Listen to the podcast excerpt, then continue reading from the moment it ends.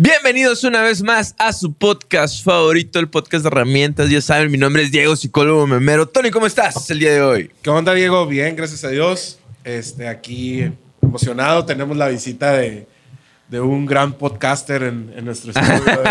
gran Sir, Sir Lancelotti. Que pone atrás está el podcast de Dice de las malas lenguas que no han querido regresar Sí, a la realidad. Se pudieran sentar 40 minutos, hacen un episodio, pero no, se fresean. Se fresean. No, ni quisieron ver Avatar para grabar. Ah. Pero bueno, vamos a hablar de Avatar el día de hoy. Como que si se prepararan cuando hacen sus. Ah, no, es que no estudié.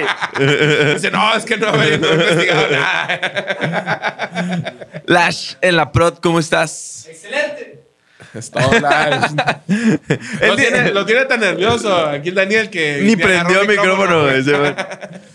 El día de hoy vamos a hablar acerca de una película de James Cameron que la parte 1 de esta película fue la película más taquillera, o es la película más taquillera actualmente todavía, en el mundo, no en la historia. La que es la película de Avatar. Avatar, el camino del agua, agua. Entonces, esta película Está muy buena, está muy interesante, está recomendable y vamos a hablar de algunos temas. Ya saben, aquí hablamos de psicología en series, películas, videojuegos. Si no has visto el contenido de nosotros, suscríbete y hay, de seguro ya hablamos de una película, una serie o de algún tipo de contenido que sí te gusta. Entonces, quédate a este canal, ¿no? Entonces, suscríbete. Ya empezamos, Tony. ¿De qué se trata? Ah, primero tenemos que, para ver la segunda de Avatar, tienes que tener todo el contexto de la primera, sí o sí, ¿no? Nada más, antes de, de iniciar, tienes razón, es la película. Sigue siendo. Yo pensaba que ya no era la película más taquillera. Este, tenía mis dudas. Pero no, sigue siendo la película más taquillera de la historia. Avatar 1. Este, seguida de Los Vengadores, de la de Endgame.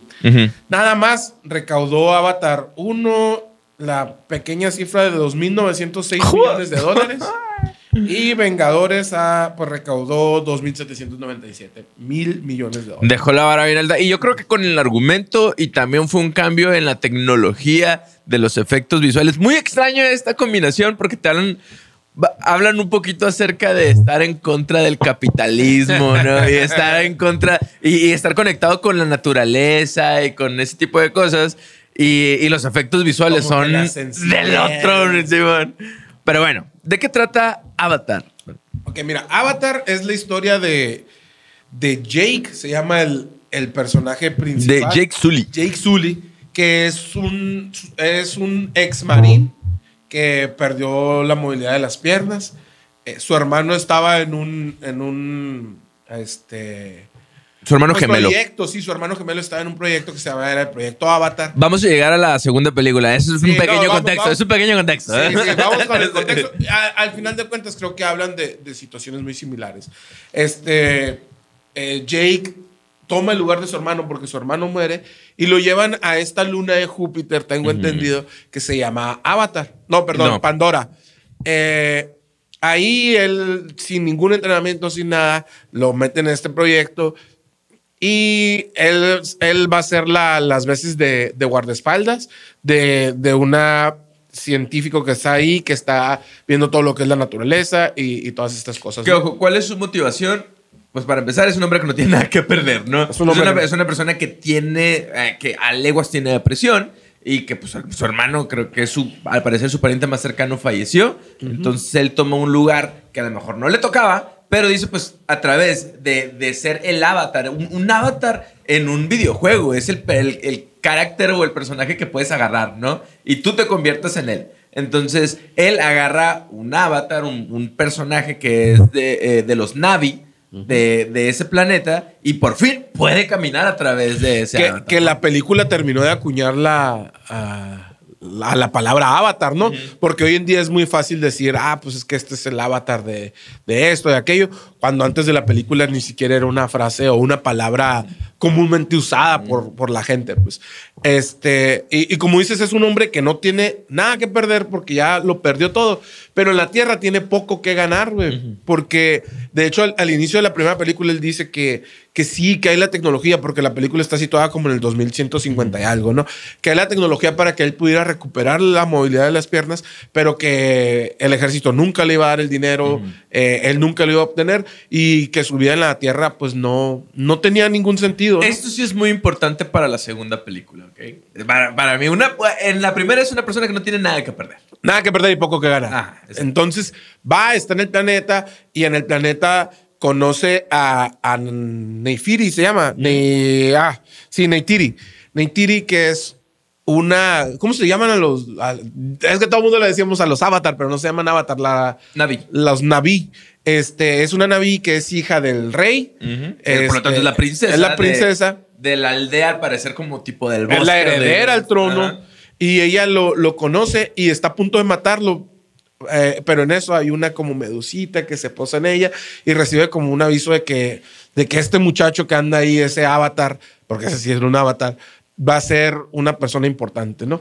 Lo lleva a la aldea, lo muestra y, le, y convence a sus papás de que esta persona va a ser una persona importante. ¿Qué pasa?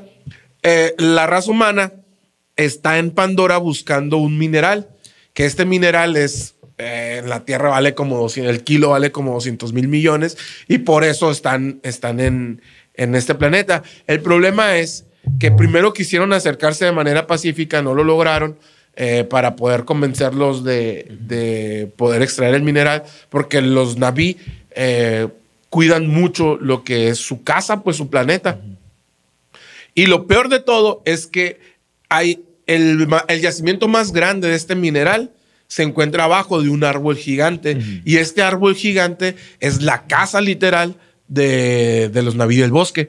Entonces, ah, ¿qué hacen los humanos? Pues oye, por, no, lo pudimos, no los pudimos convencer con oro, no los pudimos convencer con medicina, no los pudimos convencer con, con estudios, los vamos a aniquilar, ¿no? Entonces, yo te lo decía la otra vez, para mí es una, era, yo cuando la vi la primera vez, cuando la vi cuando salió, y fui al cine y todo el show, la neta, todo el mundo estábamos con el rollo de "Ah, los efectos especiales, porque fue en el 2009 y era así como a la bestia. De hecho, ves la película ahorita y, y no envejeció mal. Este, pareciera una película reciente, tan bien hecha que está con el CGI y todo esto. Revolucionó la manera de hacer el cine en su, en su momento. Por eso se convirtió en la película más taquillera.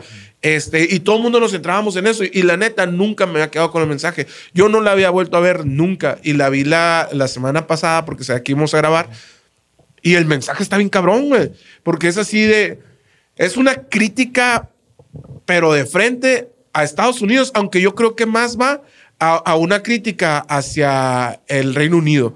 Lo que pasó eh, es, es como lo que pasó con el Reino Unido cuando conquistó todo lo que fue África, porque llegaron, eh, a diferencia de, de los españoles en América, los españoles llegaron y colonizaron. los, los ingleses o los británicos llegaron a África y aniquilaron. Erradicaron, ¿no? Sacaron todo. De hecho, hay países como Sudáfrica donde tú puedes ver que el, que el porcentaje de población es casi, casi un 50-50 en- de, entre personas de color y, y personas blancas, porque llegaron y, y acababan con todo.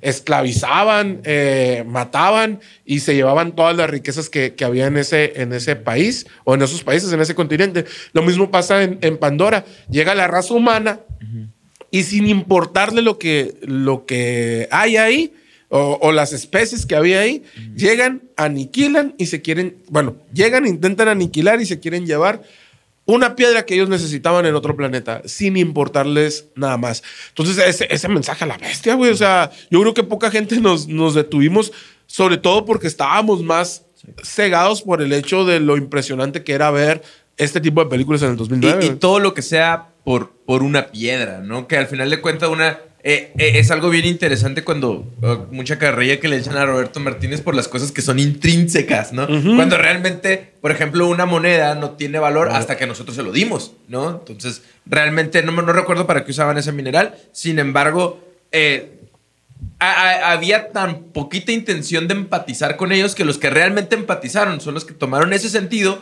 para defender a esa aldea, ¿no? En el caso que es Jake, la maestra, uno de los científicos, entonces que realmente poquito que se infiltró Jake Sully ahí pudo empatizar con ellos, ahí hasta se hizo parte de ellos. ¿no? Hay, un, sentido de pertenencia. Hay un suceso histórico que, que puede ser muy similar a, a lo de lo que hablas de, del valor que le damos a las cosas, ¿no?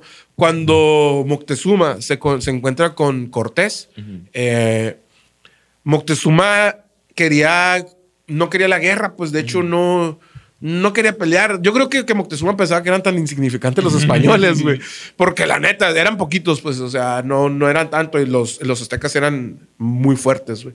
Ah, cuando se encuentran, güey, eh, Moctezuma en un símbolo de, de buena fe le regala un penacho a, a Moctezuma. A Moctezuma, perdón, a Cortés. ¿Por qué?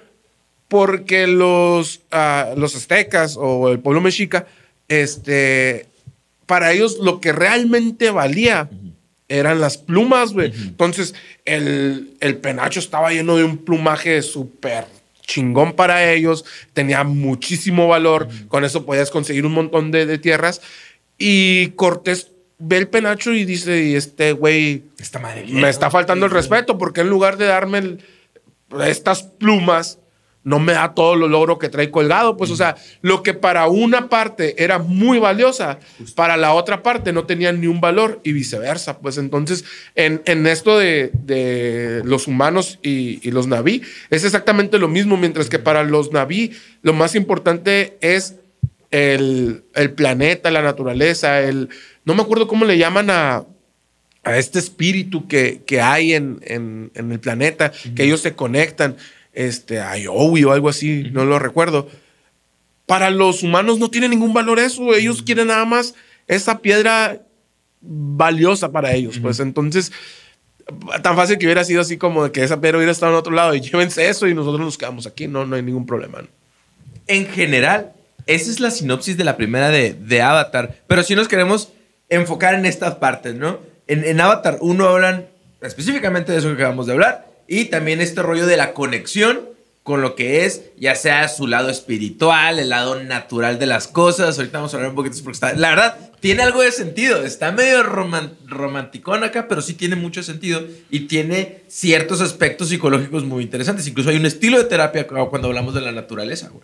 Entonces, pero nos pasamos a la segunda película. Que también tiene esa parte de, de la conexión espiritual, ¿no? Justo.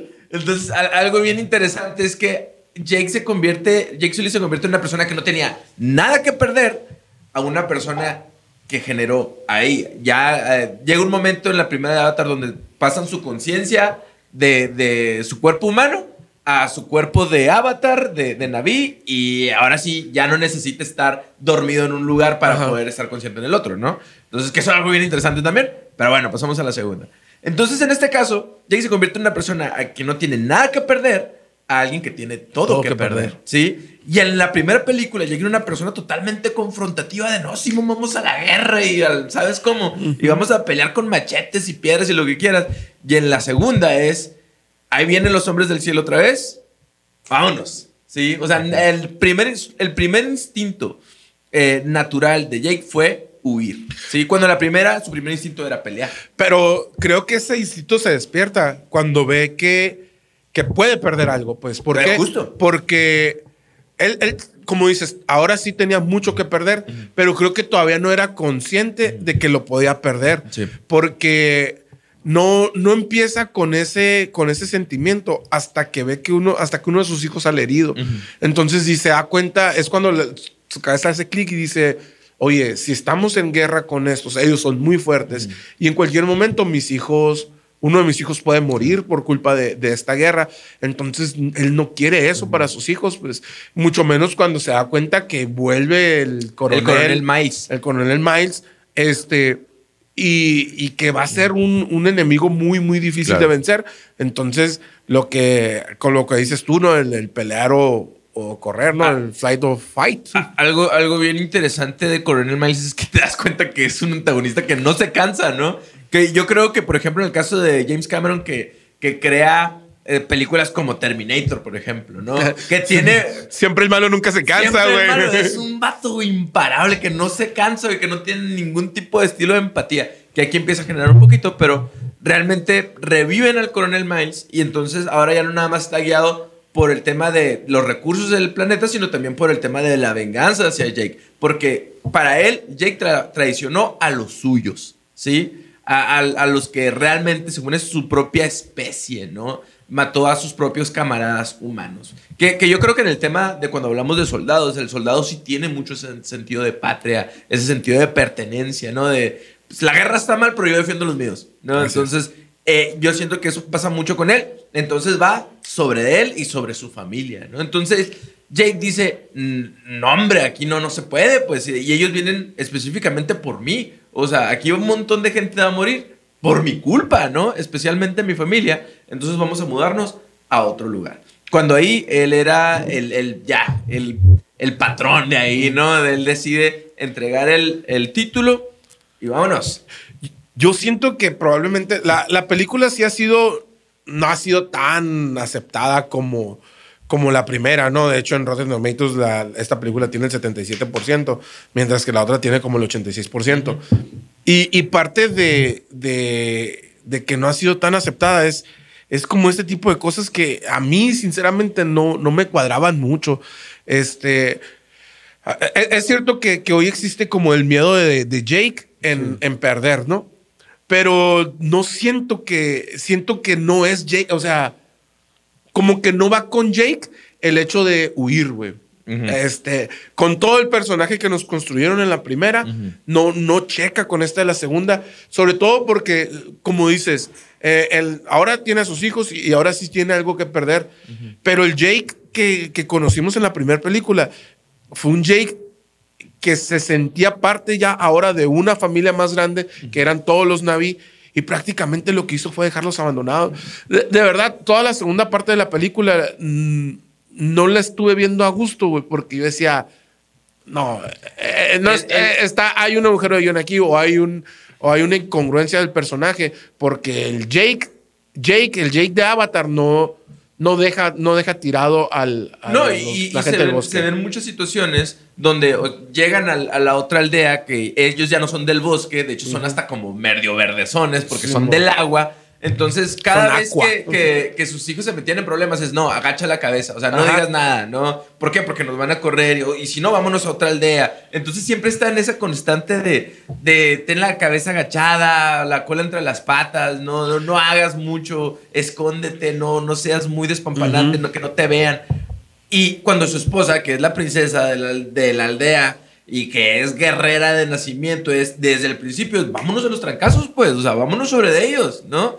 Cuando él, él, él siendo líder de su familia y le hacen caso, él a todos los, siempre los mantiene tranquilitos. Incluso llega un momento donde a la aldea, a todos los calma, ¿no? Díganle a las, las ballenas, los tulkum que se vayan, ¿no? Entonces, realmente yo también siento lo mismo que tú, como que esta nos han enseñado a través de las películas que siempre el protagonista es un protagonista sin miedo, entrón, confrontativo y el héroe de la película, ¿no? Y aquí no, aquí el héroe está huyendo constantemente. Pero más, más allá de eso, Diego, es el, el hecho este de...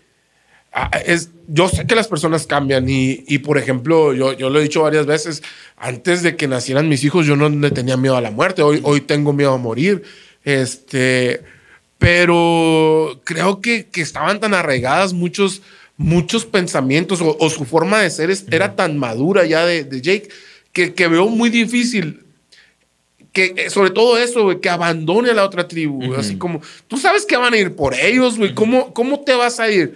Entonces, e, eso era lo que, lo que me hacía mucho ruido, pero sí siento, ahorita que lo estabas explicando, y sobre todo esa parte de que era un personaje que no tenía nada que perder y ahora tiene mucho que perder. Antes no tenía mucho que ganar y, y ahora él siente que, que, en el futuro tiene mucho que, que puede ganar a través de, de, su familia, ¿no?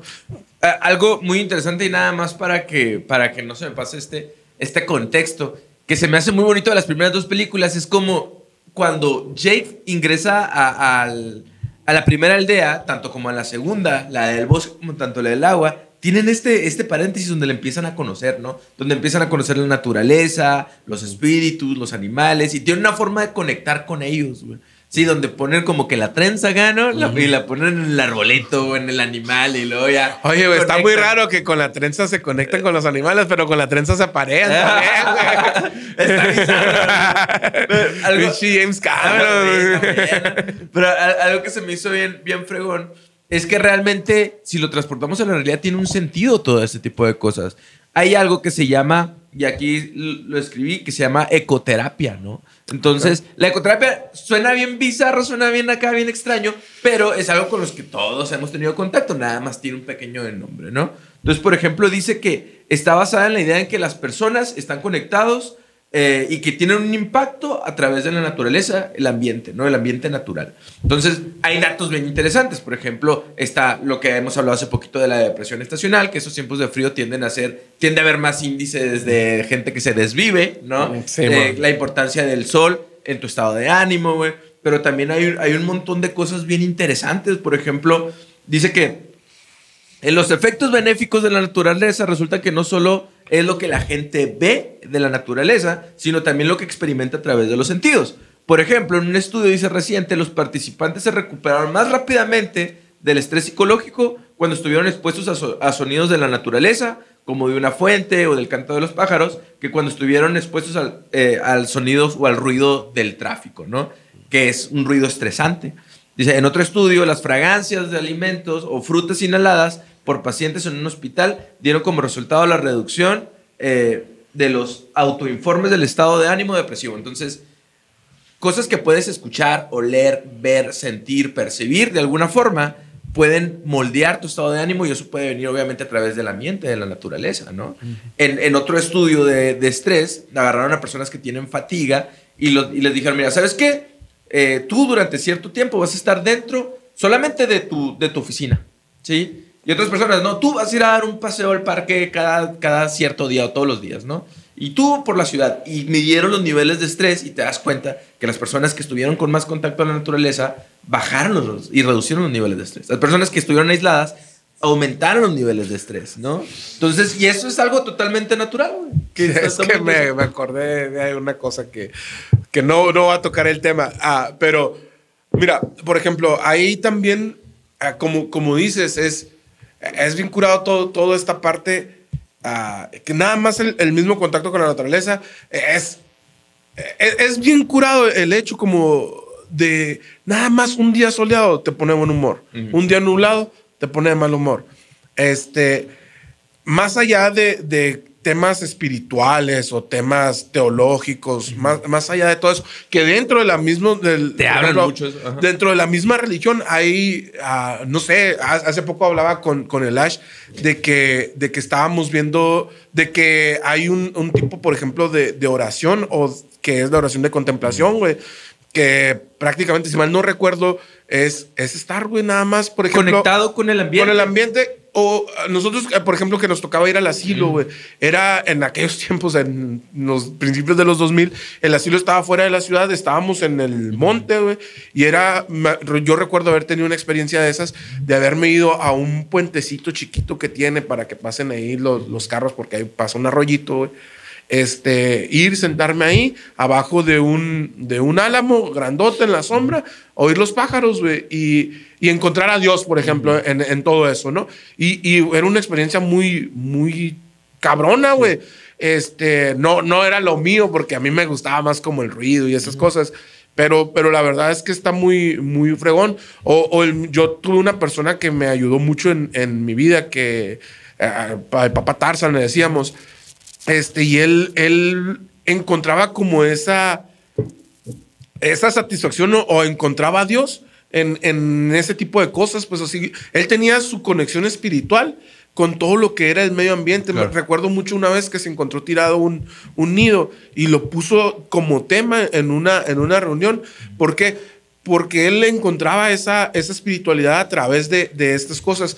Hay gente, y ya saliéndonos a lo mejor de la religión, con, que lo, que lo ve a través de las energías, a través del universo, a través... Es, es muy, es, es muy... Es un mundo muy, muy Muy amplio, güey. Ya, ya sea que, que creas o no, que sientas o no, no, no puedes negar cosas como, por ejemplo, lo que dices, güey, estás, estás de muy mal humor y de repente, es porque el, el- el día está nublado y así, sale el sol, empieza a haber vida, güey, empieza a haber más movimiento. De hecho, en, en nuestra vida diaria, este, hasta hay países, todavía en México, hasta, hasta el año pasado, que cambiábamos los horarios, güey, para poder tener más, más horas de, Claro. de luz solar, para poder ser más productivos, güey. Entonces, ah, obviamente influye todo lo alrededor. Y volviendo a Avatar, eh, nos lo muestran como más, más palpable todo, Eh, ¿no? Es bien importante. Yo creo que el objetivo de Avatar como tal es el que tú conectes con el ambiente, ¿no? Pero también con ese ambiente natural. Dice que algunas técnicas, por si les gustaría aplicarlo, de este tipo, por ejemplo, al- no sé si conozcan la equinoterapia, ¿no? Ah, sí, En. Avatar está esto de que agarran la trenza, ¿no? Y se conectan con un, no sé, un, un- algo que vuela, un animal que vuela. o En una este- en- especie de caballo. eh, En esta película es una, es una especie como de, de caballo marino, ¿no? Delfín. En el, en el que nadan y ese tipo de cosas. Está muy suave. Pero en la realidad está el tema de la equinoterapia. La equinoterapia es esta terapia basada en los niños que tienen o adolescentes que tienen problemas del desarrollo, como un TDAH, problemas en la conducta, problemas genéticos, etcétera, etcétera. Entonces, tú dirás, ¿qué tiene que ver un caballo con estos problemas, no? Cuando realmente al, al niño o adolescente le ayuda en modular sus emociones, eh, momentos de estrés, toma de decisiones, introspección. O sea, realmente conectar con el caballo ayuda y está totalmente, eh, eh, ¿cómo se dice? Es algo que está estudiado investigado. Y- Entonces, y- está muy interesante. Y solamente es subir al caballo y dejar que el caballo camine lento alrededor de un lugar. Y, y- y la verdad, yo, yo no, no lo, no lo he llevado nunca, no lo he hecho, pero lo, lo he visto. Aquí en Agua Prieta hay, hay un centro de quinoterapia. No sé si todavía siga funcionando, pero hay, hay un centro de quinoterapia donde a mí me ha tocado ver o me tocó ver hasta niños con, con autismo o niños que eran como muy hiperactivos. Se subían al caballo y hasta creo que su ritmo cardíaco baja un montón, se relajan un montón. Y, y tú ves como en el proceso, cambiaron, han cambiado mucho solamente con subirse un caballo y no me acuerdo cómo se llama, pasearse, vamos a decir. 10, 15 minutos, media hora, güey, alrededor de un corralito. güey. También creo que en Guaymas hay uno de, De delfines. con de hay un delfines. delfinario, exactamente. Ajá, donde, donde haces terapia con, con delfines. Y es esa conexión con, con la naturaleza, con el medio que ambiente. ya te hace todo el sentido del mundo. Entonces, cuando me, cu- me acuerdo que estaba viendo la película y dije, esta madre es equinoterapia. Hay, hay otra, otra técnica que es la meditación en la naturaleza, güey. Y hay, hay dos ocasiones, ahorita hablábamos de un estudio que decía acerca de que reduce el, el niveles de depresión y estrés a través del- de, los oídos, como el, canto, como el canto de los pájaros o ciertos sonidos de fuentes. En este caso, la meditación en naturaleza es algo bien interesante. Hay dos partes en la película donde le dice, hey, espérate, pues respira, ¿no? O sea, la primera parte donde uno de los hijos no puede aguantar mucho tiempo abajo del agua, agua, y le dice, respira, y ahí empieza, empieza a meditar una Relájate, meditación guiada calma. y le dice, el, el mar es el principio y el fin, está después de la muerte y antes de la muerte. Y le empieza a hablar cosas bien bonitas, güey. Y eso es una meditación guiada como tal. Y después su hijo lo hace con su papá, güey. Sí, cuando, cuando está a punto ya de, de ahogarse, en, en este caso, el Jake Sully, y que se le está subiendo el agua hasta arriba, y le dice, espérate, le dice, respira, y lo le dice, respira de aquí. Y esa respiración se llama respiración diafragmática, güey. Es una respiración que no se hace con los pulmones, se hace con el abdomen, y te ayuda a ti a mantenerte relajado, güey. No te lo dice como tal, güey, pero eso es. Sí, me- le enseña a, a utilizar la respiración diafragmática, que es un estilo de respiración que se utiliza en la meditación. güey. Otra técnica también eh, es el, el cuidado de las plantas, güey. Eh, y, y también te dice que hay cierto tipo de, de relajación a través del trabajo con, con lo que es la horticultura, ¿no? Entonces, este tipo de cosas se ven bien reflejadas en Avatar, que es esta conexión con la naturaleza, que si lo transportas a la realidad, así es, pues. Nos podemos maravillar de esa película, pero cuando aquí en la realidad también lo tenemos, es algo que puedes practicar. Y, y es que ah, probablemente cuando tú lo ves en la película puedas decir, "Ah, es- esto es puro, pura fantasía y la madre. Y luego lo, lo pones, no sé, a- aquí a la tierra y, te pones así como de, ay, no, esas, esas mamadas que si nunca lo, has experimentado, ¿no? Y, y más allá de, de llamarle como tú quieras llamarle. No, no se trata de, de religión, no se trata de, de un ente, no, nada, güey. Es, es- eso realmente, cuando lo empiezas a experimentar, mm, es, es, es algo que no puedes explicar, güey. Y, y por eso mucha gente, su primer contestación o su primera respuesta, perdón, es, es Dios, ¿no? Sí. Y mucha gente así, así lo vemos porque no, tú no puedes entender muchas veces que, que con el simple hecho de, de irme cinco minutos a, a un lugar solitario respira, y respirar, güey, nada más, ah, te O- sientas mejor, güey. que estás hasta la madre enojado, te vas, te pegas un baño y se te quitó, güey. Sí. Curiosamente, No sé si te pasó cuando de recién me, me regaló mi esposa el, el iWatch. De repente, cada cierto tiempo te dice, tómate Sí, un minuto para respirar. yo, yo al principio, cuando recién lo, lo tenía, cada vez que me decía, de verdad lo, lo hacía y me sentía mejor, porque luego te empiezas a, a sentir como realmente como uno Claro. con, con lo que está sucediendo alrededor. Pues si no, no, no, no te estamos diciendo así como, ah, mira, es que esto es así, te, te va a llevar a esta religión o tienes, No. o es porque es Dios. No, en, es- en- en sesiones que me ha tocado llevar a mí, lo primero que digo, aguanta, o sea, te voy a mostrar una técnica, pero no tiene nada que ver con el destino, con la suerte, con lo místico, con los chamaní, con Dios, con nada de eso. Está comprobado, o sea, la, la respiración, la contemplación, la meditación, todo ese tipo de, de ejercicios pequeñitos y que, que te ayudan a conectarte contigo mismo y después ayudan a conectarte con tu ambiente, tienen un impacto en tu estado de ánimo, ¿no? Entonces, vamos a quitarle esa parte para que realmente lo puedas utilizar. Y yo creo que es una parte muy importante que deja esta película que para algunas personas puede pasar desapercibido, ¿no? O sea, te puedes quedar en la parte de, ¡ay, qué bonito se ve! Y ya, ¿no? O mira qué suave respirar. Y ya. Cuando realmente hay, un, hay una base de fondo, ¿no? Entonces, pero bueno, continuamos. si sientes, por ejemplo, yo creo que cuando sientas mucha ansiedad, mucho estrés, mucho depresión, tómate un minuto para respirar, güey. Mucha gente se toma un minuto para orar, tómate un minuto para respirar, güey. Ve con tu perrito. Pasea a tu perrito güey, un ratito, de verdad. Este, y está bien curado como a mí la neta el mensaje que, que ha estado, que me ha dejado Avatar, estas dos películas que, que he visto, que ah, también sí es cierto, la, la segunda película es como un remake de la primera, güey. Sí, sí. Es, la, Este, es la segun- la segunda es la primera en agua, digo yo. es la primera en agua influenciada por el calentamiento global. la, la neta, o sea. eh, pero, pero también es una buena película. Eh, ahora, cuando James Cameron empezó, estoy, estoy bien acá porque ahora eh, el Iker me ayudó a, al- conseguir datitos y cosas así. Este, estuvo leyendo un montón de cosas y él me decía, oye papi, es que mira, la, la 2 y la 3 ya están grabadas. Eh, va a salir, de hecho, creo que la 3 sale este mismo año o a principios del año que entra. Este, él prometió que iba a ser eh, muchas- varias películas. Sí. Pues creo que, si mal no recuerdo, están programadas, ahorita lo acabo de ver, cinco películas de Avatar. A la madre. Entonces, eh, este año... va a ser Avatar 1 en fuego, Avatar 1 en viento. Probable- probablemente, o sea, bueno, ya tuvimos el, el bosque, ¿no? Sí. Ahora tuvimos el agua. El viento, pues ya hemos visto un poquito. No, no, no, es- no es, no es una, una sea, crítica nada, más. O sea, la, la segunda película es muy buena.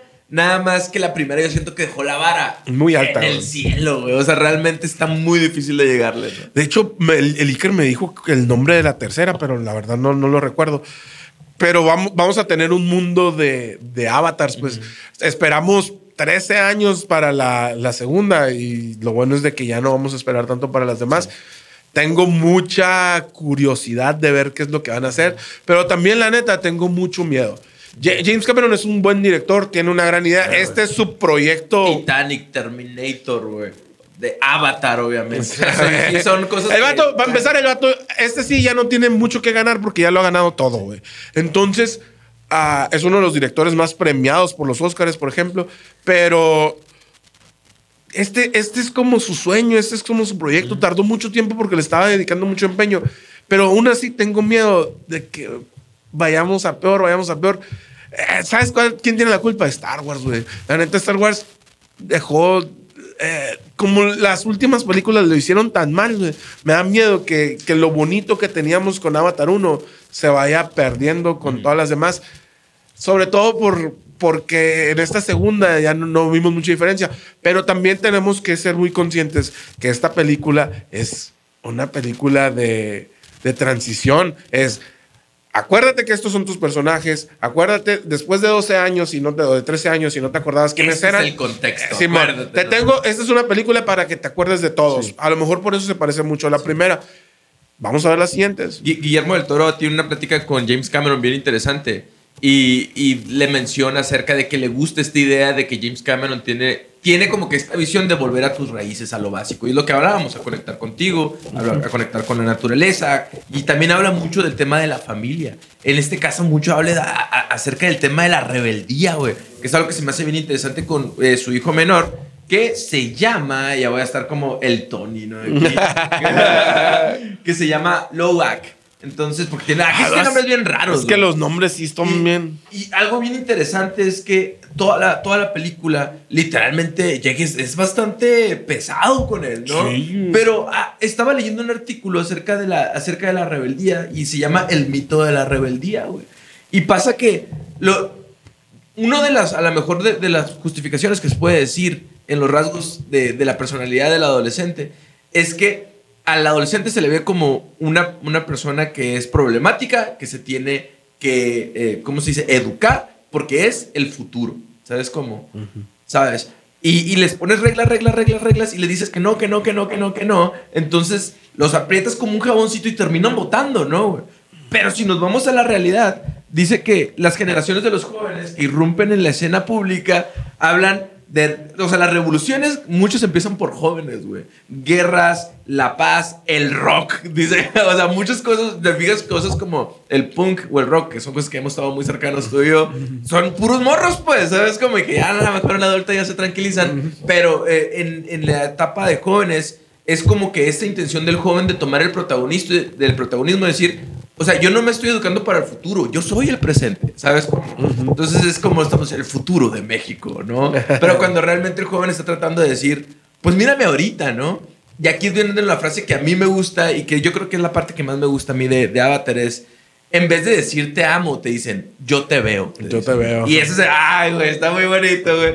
Porque eh, también hay, hay, estudios donde dice que nuestra atención actualmente es muy volátil, güey. Es como todas las redes sociales están buscando y peleándose por tu atención. Entonces, que realmente alguien te ponga atención es muy difícil, güey. Entonces, cuando a este niño que se llama Lowak, que todos lo ven como, principalmente su papá, que no lo alcanza a ver, su papá le dice, o sea, que ella lo decepciona, güey, que ya se dio cuenta todo lo que ha hecho, acá bien despectivo acá con su hijo, güey. Eh, llega una persona que es esta muchachita del otro tipo y le dice, no, le dice, yo, yo te veo. Así como le dijeron a Jack en la primera película, ¿no? Cuando eh, eh, Jake, perdón, estaba intentando decir, es que yo soy de ustedes, yo no soy una persona del cielo, viene su actual esposa y le dice, mira, yo te veo, ¿no? Entonces, que te escuchen con atención y que te oigan con atención es algo bien importante que puedes también utilizar, ¿no? El, el, yo te veo, el yo te pongo atención, yo creo que es algo no romántico, sino realmente algo muy necesario para todos nosotros. Sí, y que como padre, el, Jake comete el error que cometemos todos los papás, el, el hecho de queremos que nuestros hijos no, no, cometan los errores que nosotros cometimos y a veces terminamos presionando además a nuestros hijos. Me gusta mucho una, una frase que le dice Naitiri a, Jake, sobre todo al, es al principio, ¿no? Cuando le dice, eres muy duro con ellos, eres muy duro con él, eres muy... Eh, eh, los, los forzas mucho y recuerda que esto no es un ejército, es una familia, le dice. Entonces, ah, es, es, verdad. O sea, muchas veces nosotros buscamos que nuestros hijos hagan hasta cosas que nosotros no pudimos hacer y que no estamos haciendo Para ahorita. Su futuro. Ajá. Pero tienen que vivir la vida, güey. Exactamente. Y, y, al final de cuentas, yo creo que es este impulso del muchacho de decir, hey, estoy aquí, pues, ¿sabes? O sea, espérame. Y luego a veces también tratamos de protegerlos tanto. Eh, hay una, eh, en un momento le dice uno de sus hijos, oye, pues es que yo soy un guerrero, déjame pelear, pues. y él dice, no, no, no, tú vete para allá. Cuando él era de los primeros que entraba a echar trancazos, pues, o sea. También vemos aquí de que hay una parte donde dice, eh, dicen que la familia es lo que te hace fuerte y, dice, los, los Zully unidos somos fuertes, ¿no? Pero cuando realmente, al final de la película dice, dice esto también, en este caso Jake, es que eh, mi familia es lo que me hace más fuerte, pero también es lo que me hace débil, ¿no? Entonces que por eso estuvo huyendo, pues, porque él se sentía débil con su familia detrás, pues, ¿no? Entonces que es una de las últimas frases que comenta. Pero también te mencionan esta parte de juntos como familia somos fuertes, cuando realmente actual, actual por ejemplo, hay estadísticas donde dice que en Estados Unidos ya arriba del 50% de las, de las personas que se casan ya terminan en divorcio, ¿no? Entonces que hay como que una desintegración o un aislamiento en, en la familia muy fuerte y es también esta intención de James Cameron de retomar las cosas básicas como el tema de la familia, ¿no? El tema de la unión familiar, ¿sí? Cuando actualmente, pues, es muy común para nosotros venir de casas donde no hay mucha unión que digamos, ¿no? Avatar, Avatar 2, estuvo muy interesante. ¿Qué opinas, Tony? ¿Qué te dejó? No, pues creo que ahora sí hablamos un montón de lo que nos dejó la película en, en el medio. Este, estoy muy Ah, estoy muy emocionado por las que vienen. Eh, necesito verlas ya. Eh, gracias a Dios no vamos a tener que esperar 13 años para ver la tercera, porque si no, yo creo que James Cameron no llega a 13 años más. Está, ya está muy grande el señor. Pero tengo miedo de qué puede pasar, pero eh, estoy muy muy ansioso, ansioso por ver. Estoy ansioso de veras. Pues muchas gracias por habernos visto en este episodio. Hablamos acerca principalmente de algunos conceptos de psicología como la ecoterapia y nuestra conexión con la naturaleza, la rebeldía, la familia. Entonces espero que les haya gustado. Suscríbete al canal, escúchanos en Spotify, síguenos en redes sociales, en Instagram y aquí te vamos a dejar todos los links. Lash, ¿viste la película? No vio la 1. Dice que no, no ha tenido tiempo para ver la 1. No, es que acaba de salir ayer y no, no le ha tocado. Ya saben que queremos seguir viendo series y películas y hablar de psicología en la cultura. Daniel, ¿las viste? Tampoco la vio. La 2 no, la 1. Tampoco, güey. Se estaba burlando de Lash, güey. Dice, es que estas nuevas generaciones viven muy deprisa, güey. 13 años es nada para ellos, güey. Nos vemos la siguiente sesión, amigos. Nos vemos. Adiós.